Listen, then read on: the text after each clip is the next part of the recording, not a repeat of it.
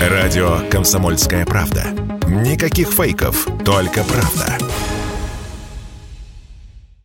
За последние полтора месяца цены в России пережили многое. Санкции, падение рубля, уход западных компаний, проблемы с импортом. Плюс ажиотажный спрос, когда с полок сметались прокладки, сахар и гречка. В результате только за март цены выросли примерно на 7,5%, данные Росстата. Но с тех пор успел подешеветь доллар от 120 рублей до 80, да и ажиотаж у покупателей прошел. В результате за последнюю неделю цены на ряд наименований откатились назад. В Институте прикладных экономических исследований в еженедельном режиме фиксируют динамику динамику цен в одном из московских гипермаркетов. С экономистами института пообщалась корреспондент «Комсомольской правды» Наталья Варсегова. И вот что она узнала. Сильнее всего подешевели баклажаны и киви.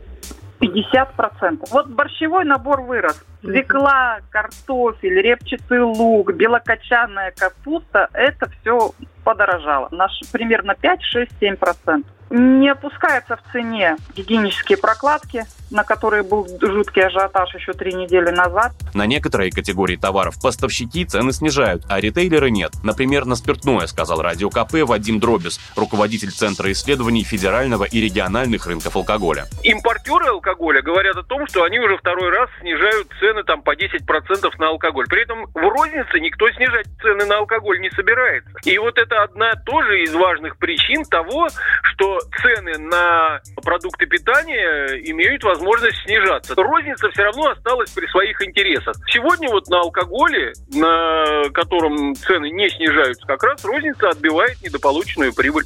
Кстати, продажи алкоголя в крупнейших торговых сетях середины марта заметно выросли. Уже успев запасти сахара и гречки, россияне переключились на джин. За полмесяца его купили в полтора раза больше, чем за тот же период 2021 -го. Пиво и водки примерно на 10% больше, выяснила исследовательская компания Nielsen IQ. В цифровом ритейле также стабилизация. В интернет-магазине Озон на 22% подешевели ноутбуки. В МВидео Эльдорадо вернулись скидки, кэшбэки и покупки в кредит. Все то, с чем в марте потребители уже были готовы попрощаться надолго.